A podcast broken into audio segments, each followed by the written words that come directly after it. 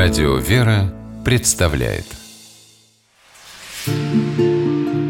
Места и люди.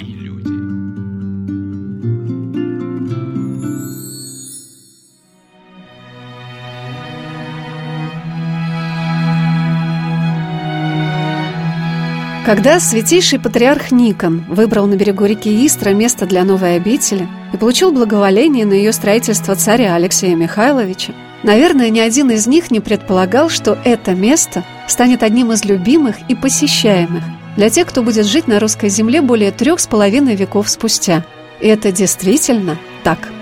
Когда бы ты ни приехал в монастырь, большой праздник или в будний день, храм Воскресения Христова и гроб Господень всегда наполнен людьми, группами туристов, восхищенных красотой и роскошью великолепного убранства, многочисленными паломниками, для которых главным является посещение святынь, связанных со страданиями и воскресением Спасителя, Господа нашего Иисуса Христа, и деятелями культуры, которые по-прежнему с разных сторон изучают и оценивают этот шедевр храмового зодчества Русской Православной Церкви –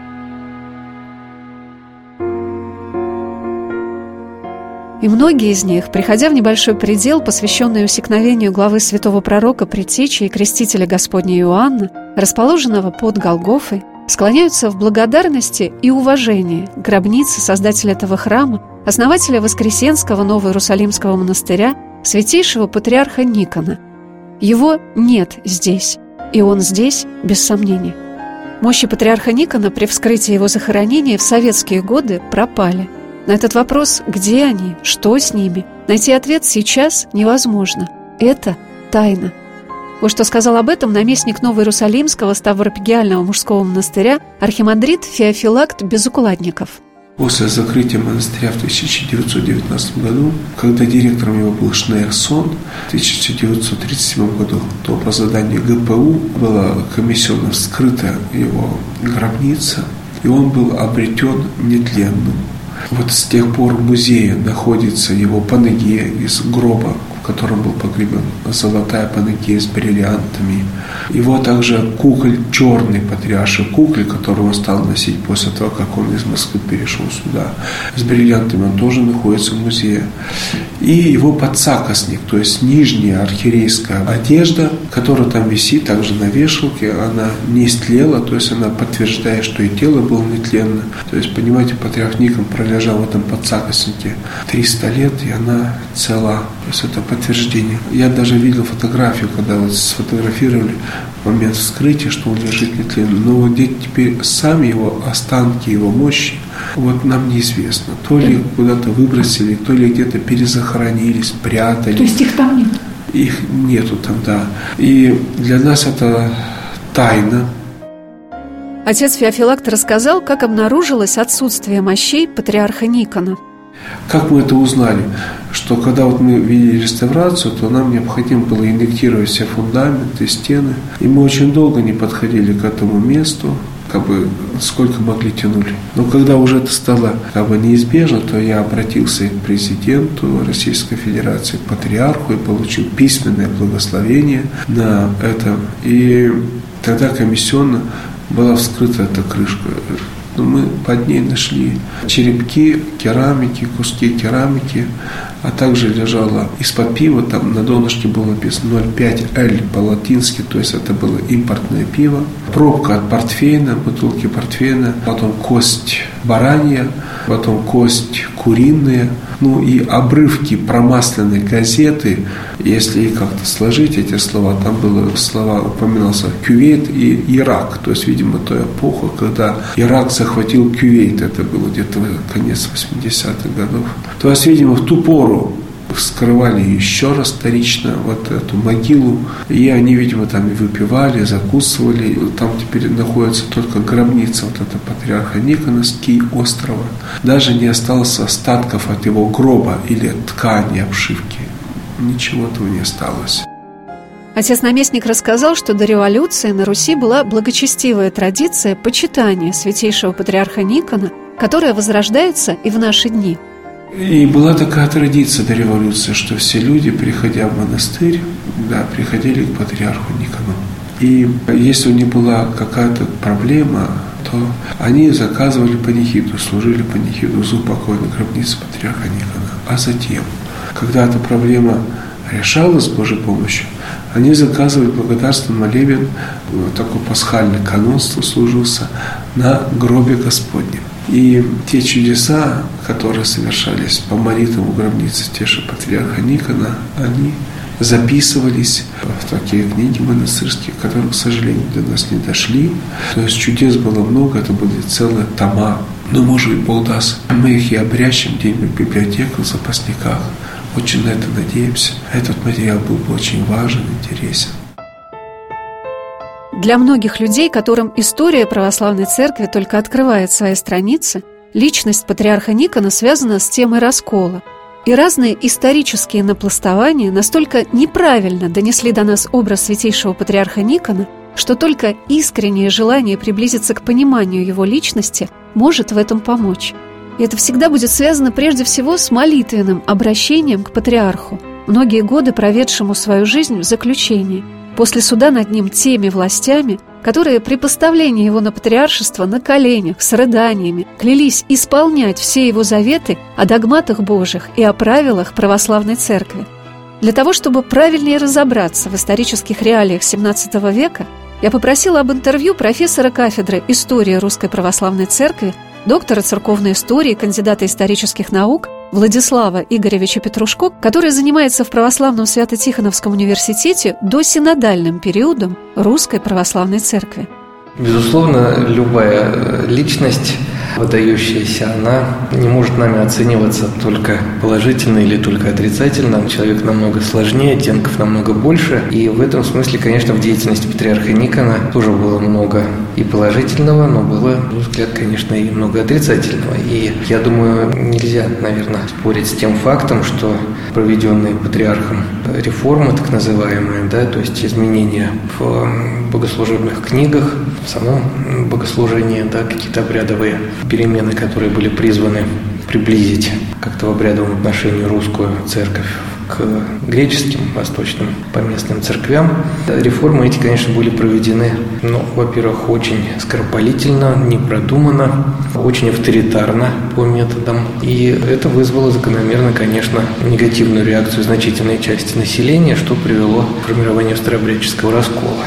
Определенную, конечно, ответственность за это несет Никон как представитель русской церкви, хотя здесь я на лекциях студентам всегда это подчеркиваю. Наверное, мы не можем сказать, вот виновата та или другая сторона. Все в равной степени были по-своему правы и все в равной степени виноваты. Тема раскола в русской церкви в XVII веке на протяжении последующих столетий претерпевала многие повороты с той и другой стороны – от анафематствования тех, кто не хотел креститься тремя перстами, до их самосожжения. Но, по словам наместника Новоиерусалимского монастыря архимандрита Феофилакта, патриарха Никона в деле исправления богослужебных книг подвел печатный станок. А что касается раскола, о чем речь? Святейший патриарх Ника, на самом деле, делал очень важное дело, которое всегда делается в церкви. Какое дело? Что церковь свои лучшие силы направляет на то, чтобы сохранять в чистоте священное писание, богослужебные книги или жития святых. И поэтому церковь и до патриарха Никона, хочу это подчеркнуть, всегда обращалась к первоисточникам, подлинникам, по которым выверяла свои книги и устраняла те ошибки, которые в них накапливались. Это труд был всегда. Хотите сказать, этот труд есть и сегодня. А второе, это то, что, может быть, патриарх Никона в какой-то мере подвел, в кавычках ставлю слово, подвел печатный станок. Я сейчас попробую объяснить. Ведь когда, например, книга исправлялась и поступала в обиход в какой-нибудь монастырь, или на приход, или в собор, то эта книга растворялась в общем количестве уже тех книг, которые были до нее. Она как бы дополняла, растворялась. А когда появился печатный станок, как раз во времена патриарха Никона, да, он уже входил в жизнь нашу, нашу, то эти книжки исправлены стали уже печатать не единицами, а порой десятками, сотнями и даже тысячами. И уже когда приезжают целые подводы и перевозят вам сотни книг и говорят, вот то, что книги были, это с ошибками, теперь служите по этим, то это очень сильный резкий удар. И патриарх Никон, между прочим, это очень четко понимал и предвидел. И поэтому он, будучи патриархом, он издал указ – который дозволял служить на старых книгах. Он предполагал такую плавную замену, замещение. То есть постепенно батюшки старенькие будут уходить на покой или в иной мир, а новые уже будут заступать, служить уже с исправленными служебниками, требниками, ну и так далее. То есть он предполагал плавную замену, не резкую. В одном историческом труде я прочитала, что если бы патриарх Никон занимался только исправлением книг, это осталось бы для большинства людей незамеченным. А вот то, что он коснулся изменения обрядовых форм богослужения, уменьшил поклоны, вместо двух раз пения «Аллилуйя» повелел петь три, ну и, наконец, всем было велено креститься тремя перстами, а не двумя, это и явилось для многих камнем преткновения.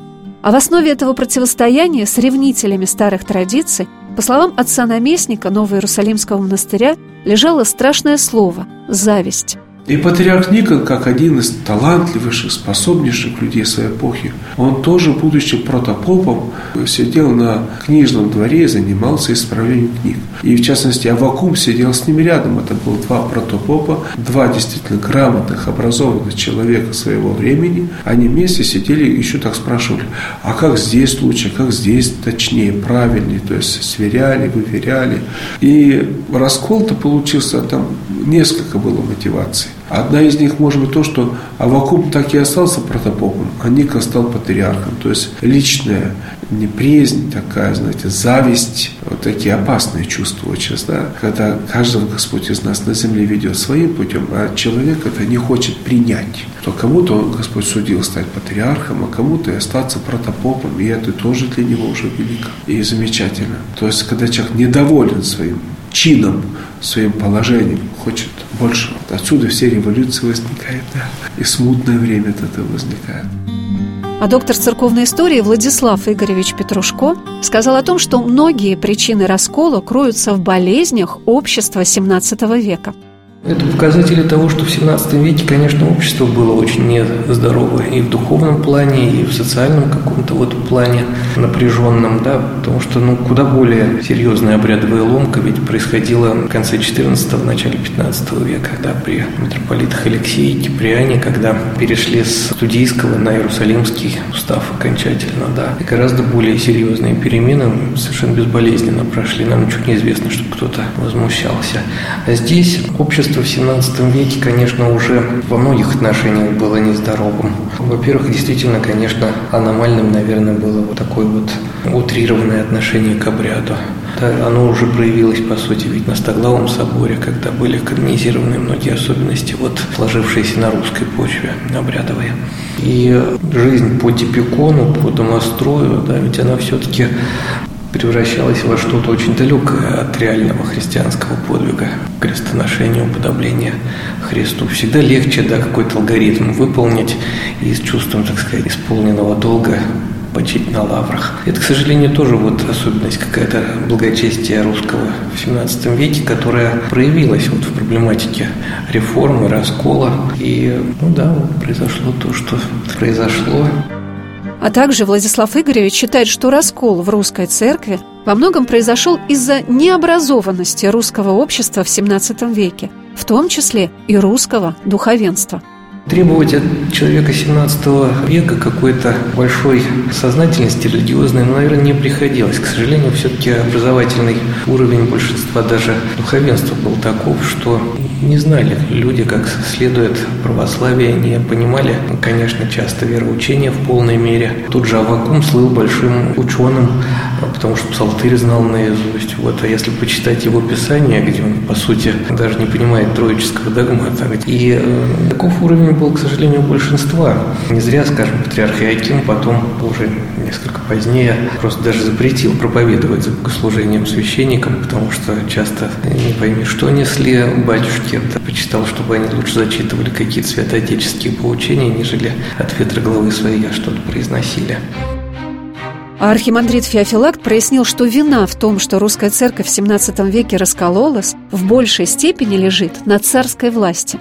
А вот как раз больше-то вина в учинении раскола лежит на царе Алексея Михайловича, который для суда над патриархом пригласил двух еще восточных патриархов Александрийского и Антиохийского. И помимо деяний, незаконных деяний по низложению патриарха Никона, его отправки в ссылку, они на этом же самом Большом Московском соборе, уже после того, как Никона был отправлен в ссылку, уже приняли решение, что жесткое решение, именно решение церковно-государственное, потому что там во главе собора был сам царь, который запрещали служить на старых книгах. А люди в раз и резко, конечно, не могли от этого отойти. И потом действительно для них было непонятно. Они говорили, ну как так, вот наши предки по ним служили. И вот смотрите, среди них там даже есть и святые, угодники. Они лежат нетленными мощами. Они действительно достигли святости и благочестия. Они уже спаслись по этим книгам. Спастись-то спастись, но ошибки все равно надо исправлять. Даже одно другого не исключает. Или еще более жесткие меры стал принимать император Петр I, который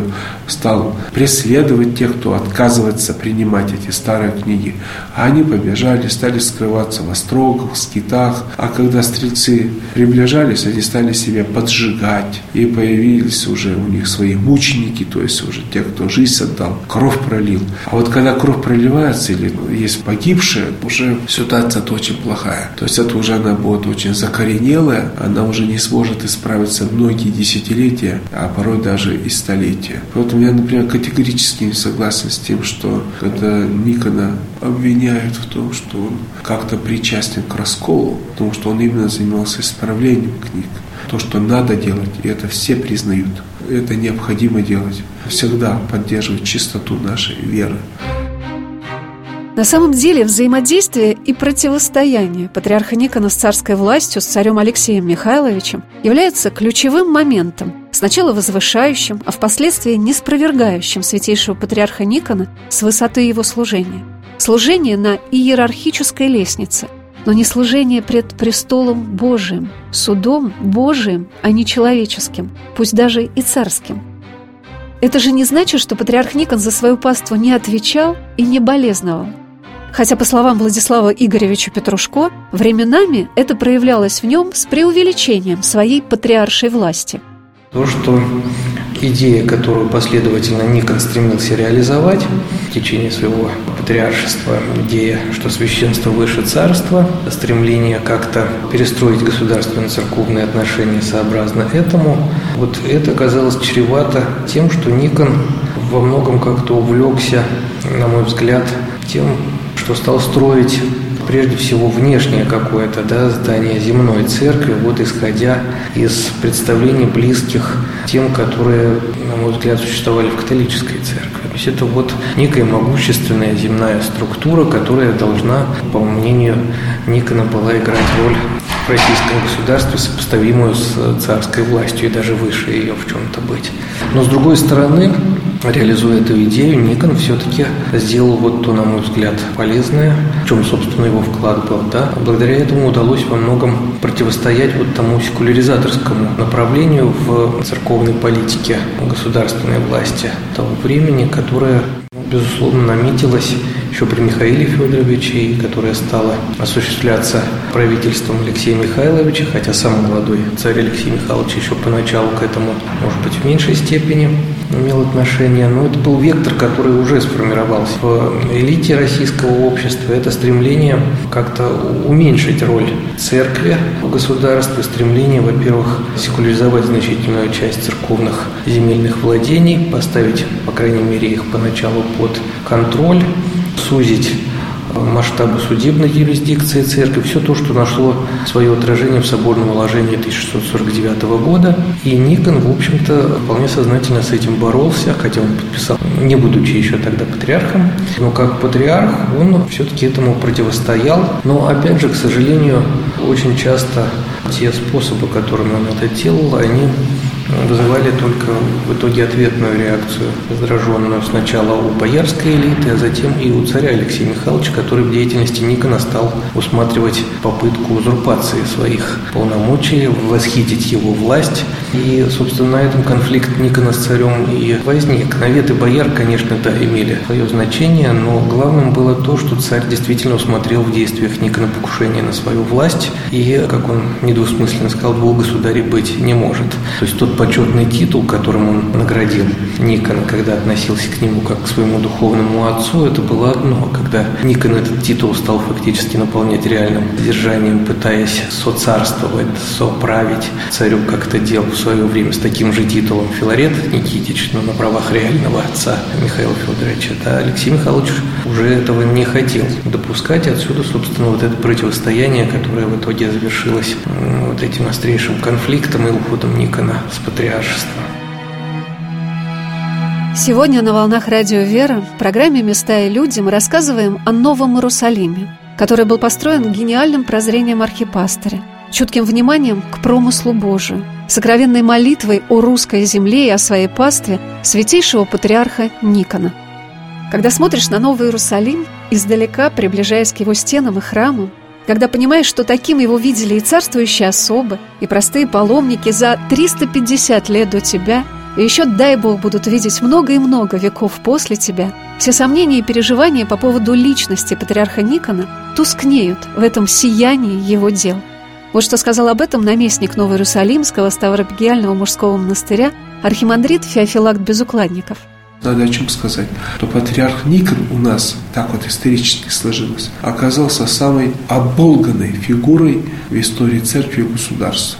Почему самый оболганный? А потому что, когда его отправили в ссылку, то царь Алексей Михайлович и потом Федор Алексеевич, они же не принесли публичного покаяния. И последующие императоры, они чувствовали вину своих пращуров перед патриархом Никоном и приезжали сюда все в Новый Иерусалим, здесь делали вклады, устраивали престолы, пределы, но не приносили публичного покаяния. И цензура, та царская эпоха, запрещала Никоне говорить позитивно, положительно. Это было запрещено. А потом, когда наступило советское время, то советской власти тоже не было никакого интереса как-то облик патриарха Никона его расчистить, просветить, убрать от этих клеветы.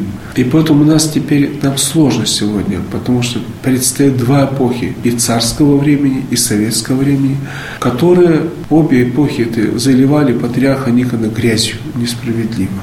Поэтому вот сегодня мы как раз наоборот считаем, чтобы люди постарались бы этот облик для себя расчистить, освободить. Каким образом? Вот, например, даже само восстановление Новороссийского монастыря, оно есть такой шаг в этом направлении, чтобы каждый сюда мог приехать и подумать, каков же был патриарх Никон, который в 17 веке, в тот период, когда, может быть, чуть ли не единственным инструментом был топор, смог создать такой шедевр, такое произведение и искусства, и церковной архитектуры. То есть предстоит огромный труд еще потому, чтобы нам не то чтобы спорить или ругаться или доказывать, святой или не святой патриарх Никон, а нас у всех предстоит труд разобраться, а какой был патриарх Никон? Надо ответить на эти вопросы. А когда мы уже увидим, какой он, тогда решение, святой он или не святой, не надо будет спорить, оно будет понятно всем, само собой.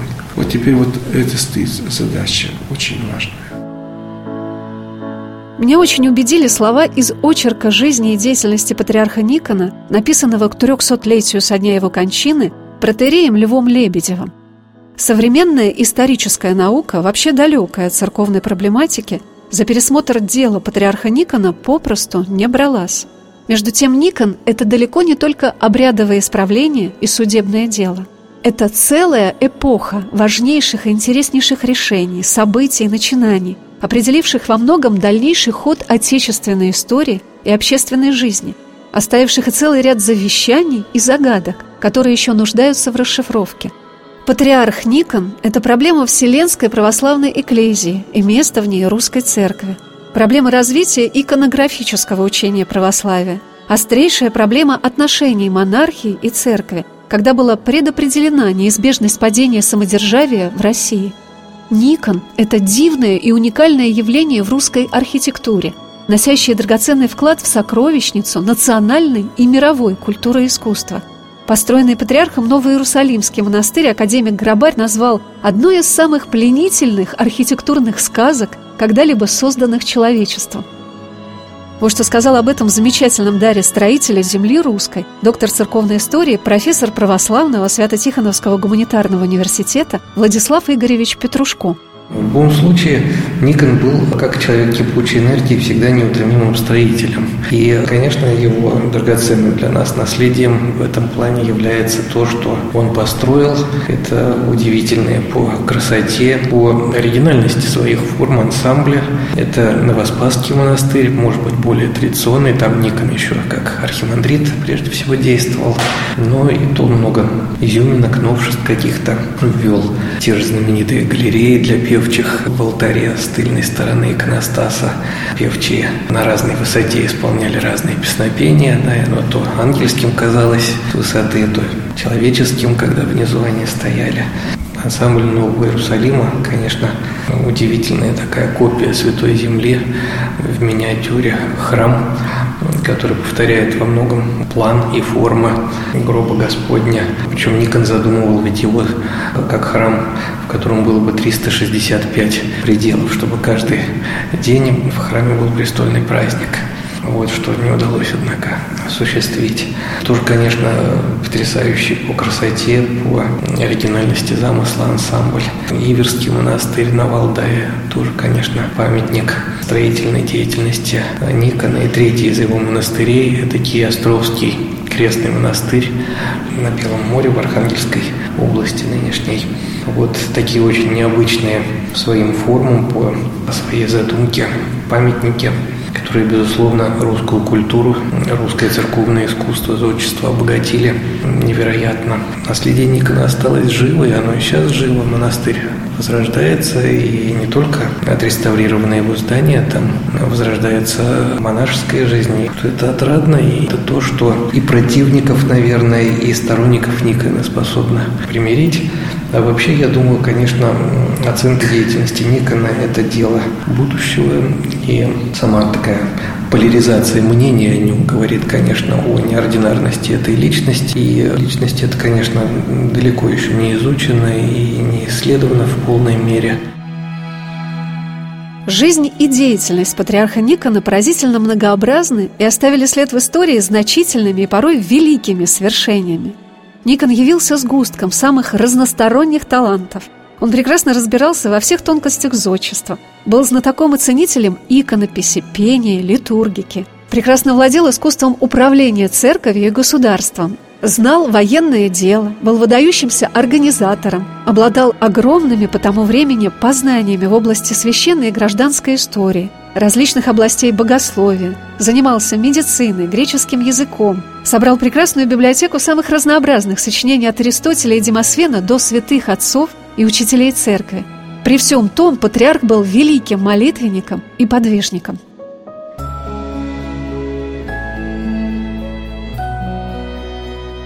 Накануне монтажа нашей программы о Новом Иерусалиме я побывала в селе Себино Тульской области, где 8 марта праздновалось 20-летие обретения мощей святой блаженной Матроны Московской и Себинской.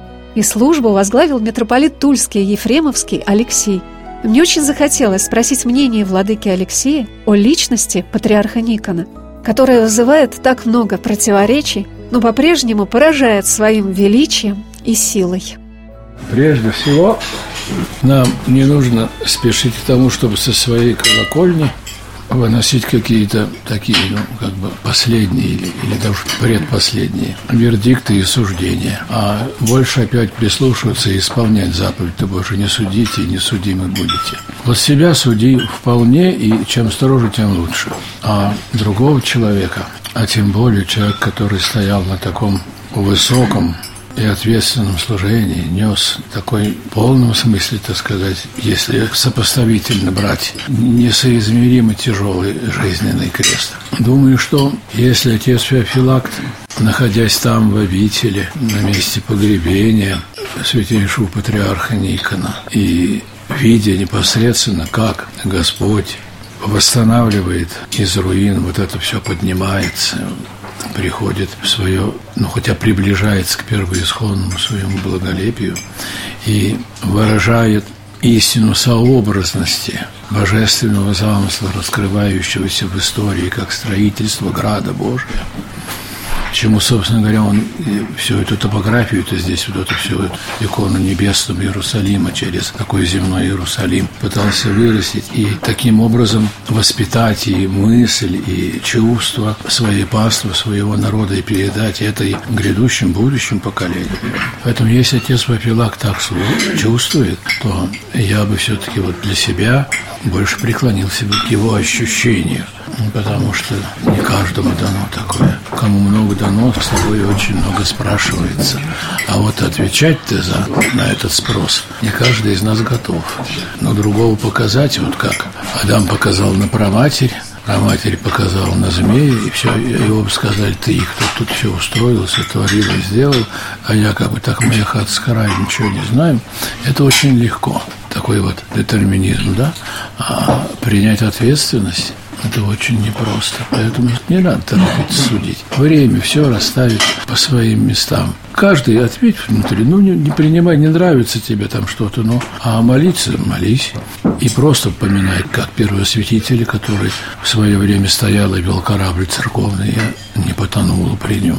И если больше, что в душе откроется, будешь почитать и чувствовать, что благодать Божия через него действует, то молись уже тогда ему как предстателю пред престолом благодать. А если нет, то просто поминай, как, как всякого человека, потому что любовь христианская зовет к этому. Места и люди.